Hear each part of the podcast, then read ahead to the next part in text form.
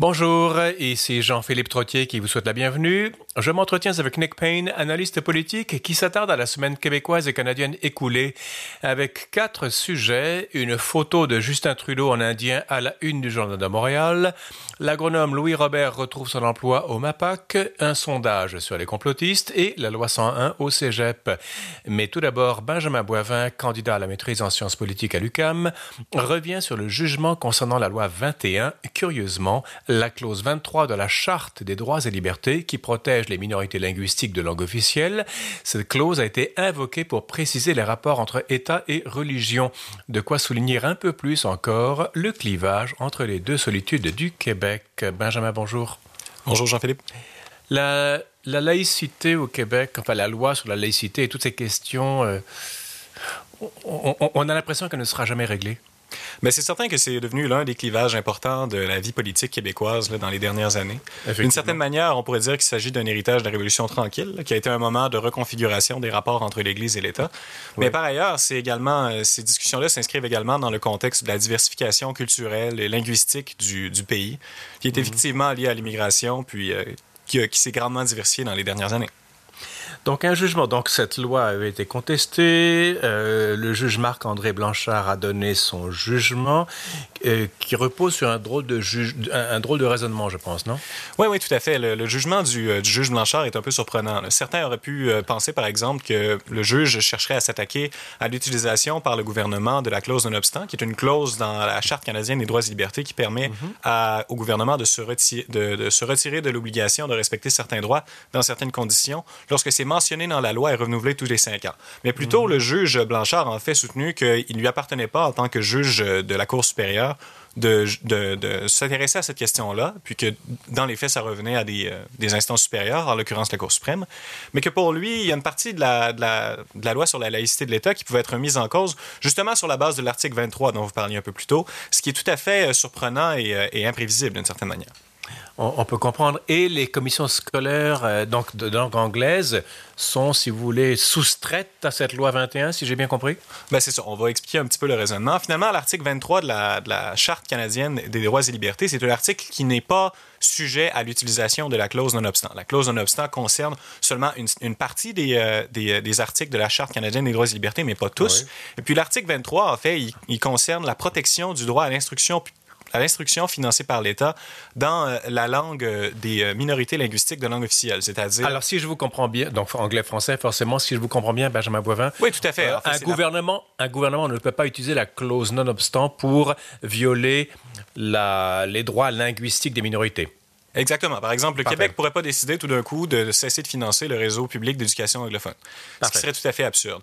Mais bref, le, juge Blanchard a soutenu que finalement, la clause 23 euh, pouvait être euh, pouvait être un argument légitime pour soustraire les commissions scolaires anglophones aux obligations euh, relatives à la, loi sur la laïcité de l'État.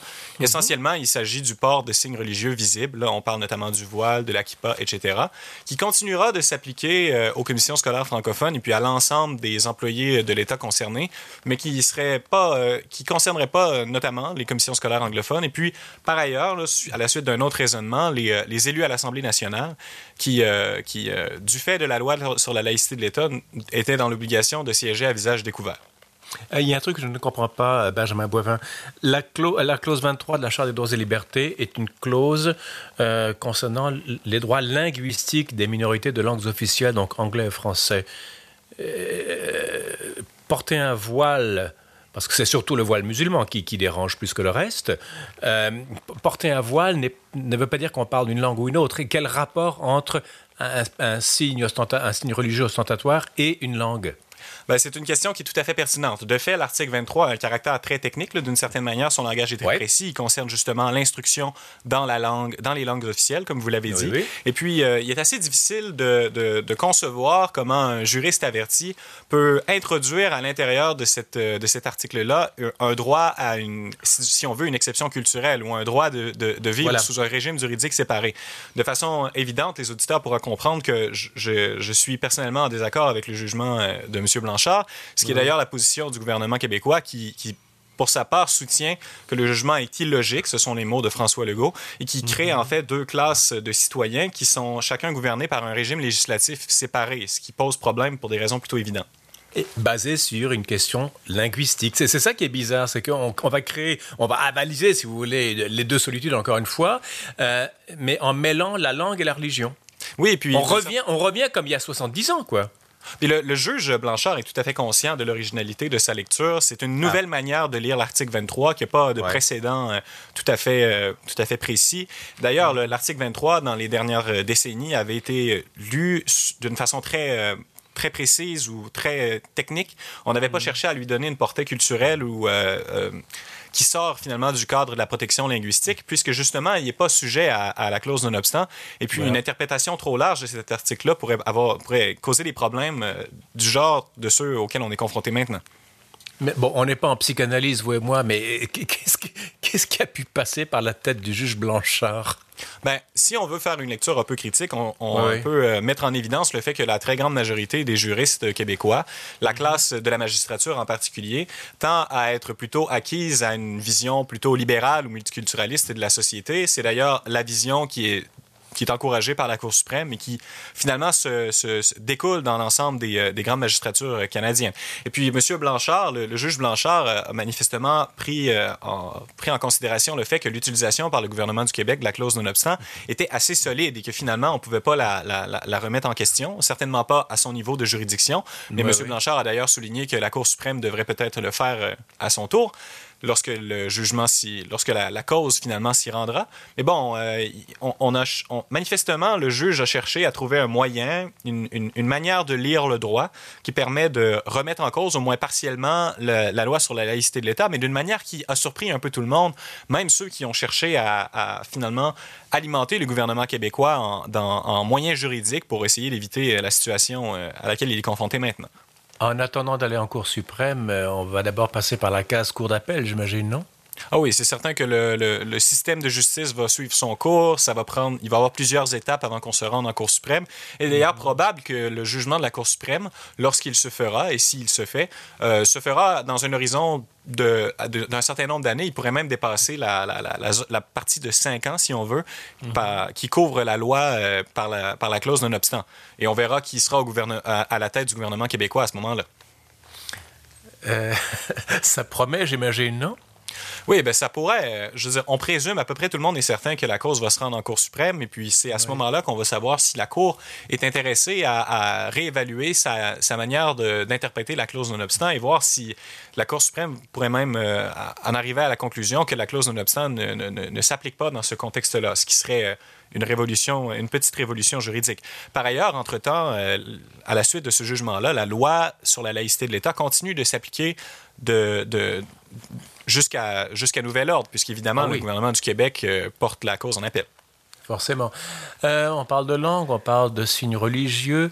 Euh, Est-ce qu'en filigrane de tout cela, le risque est que euh, on renforce l'idée qu'il y a deux façons de faire communauté politique sur le territoire québécois ben, c'est certain que cette, cet événement particulier, ce jugement particulier, il, est révélateur en fait d'une polémique qui est assez bien enracinée dans la, dans la culture québécoise. On se souviendra que la loi 21 sur la, la laïcité de l'État, c'est une loi qui, qui, est le résultat d'un long processus. Avant elle, il y avait eu une loi qui avait été proposée par euh, Philippe Couillard, la loi 62, et puis avant elle euh, encore la Charte des valeurs québécoises.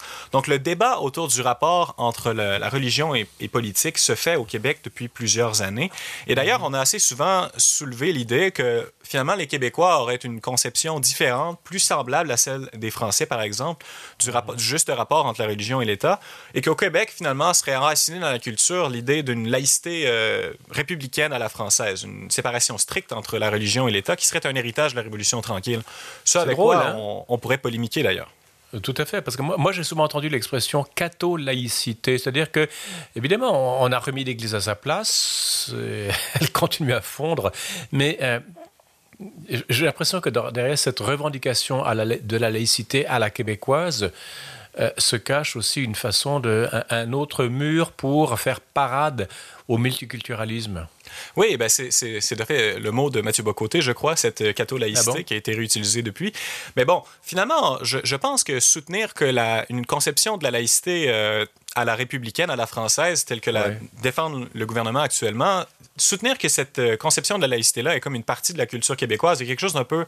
Euh, c'est pas c'est pas une évidence autant que certains pourraient le dire. Exactement, de fait, à, l'époque de la Révolution tranquille, on a souvent parlé de cette question-là du rapport entre la religion et l'État, mais la Révolution tranquille, si elle ne s'est pas penchée sur ce problème-là d'une manière forte et, intentionnelle avec des projets de loi euh, comme celui qu'on qu'on a maintenant, une loi comme celle qu'on a mhm. maintenant, c'est notamment parce qu'à cette époque-là, déjà, il n'y avait pas de confusion des pouvoirs entre les autorités religieuses et les autorités euh, politiques. C'est d'une certaine manière un mythe que l'Église et l'État étaient, euh, étaient euh, mélangés, si on veut, avant les années 60. Il n'y a pas eu de confusion. vraiment, même, même sous Duplessis? Sous Duplessis et puis euh, sous ses prédécesseurs, le gouvernement du Québec a d'une certaine manière sous-traité l'administration de certains services publics comme la santé et l'éducation à l'Église. Mais il est toujours, il n'y a, jamais eu d'évêques, par exemple, qui ont siégé euh, à, l'Assemblée nationale ou au Conseil législatif, comme c'est d'ailleurs le cas jusqu'à notre, jusqu'à notre époque euh, en Angleterre. Il n'y a pas de confusion institutionnelle entre l'Église et l'État.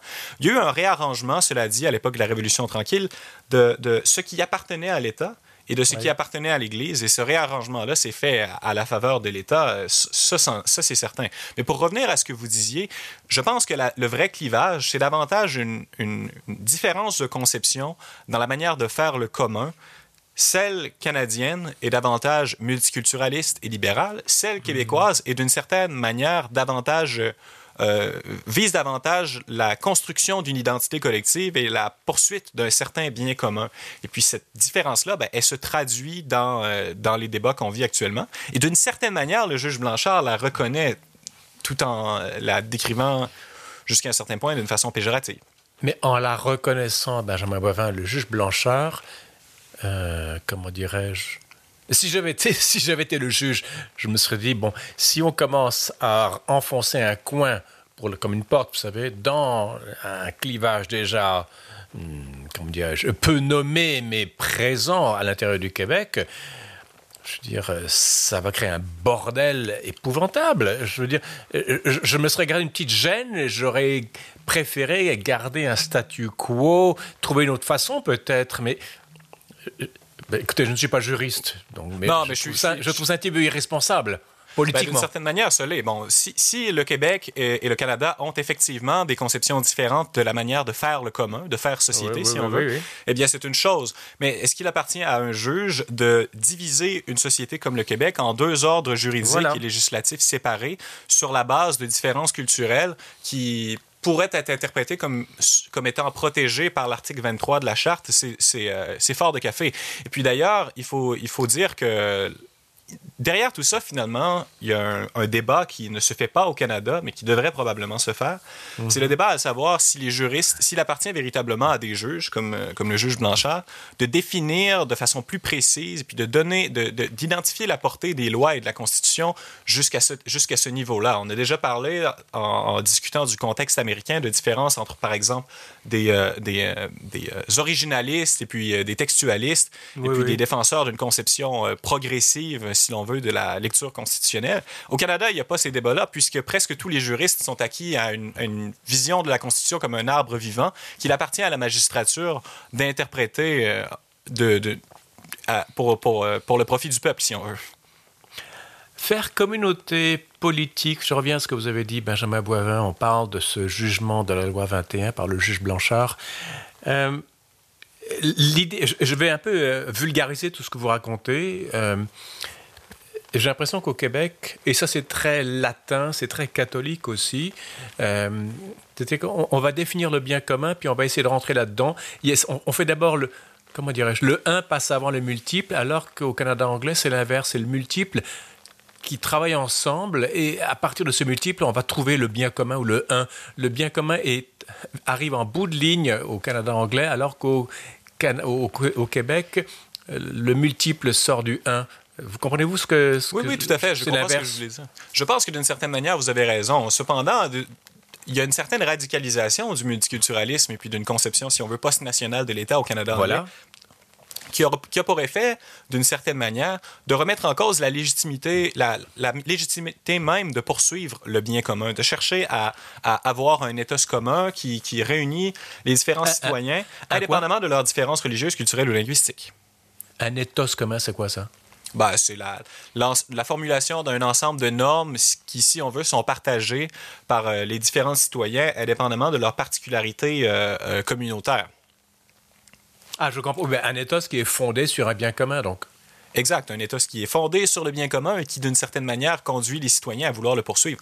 Ce qui demeure, d'une certaine manière, dans la culture québécoise, même si on peut noter un, affaiblissement de cette, euh, de cette tendance-là, et qui, mhm. de façon assez évidente, ne fait pas partie des préoccupations de plusieurs de nos concitoyens euh, du côté du Canada anglais.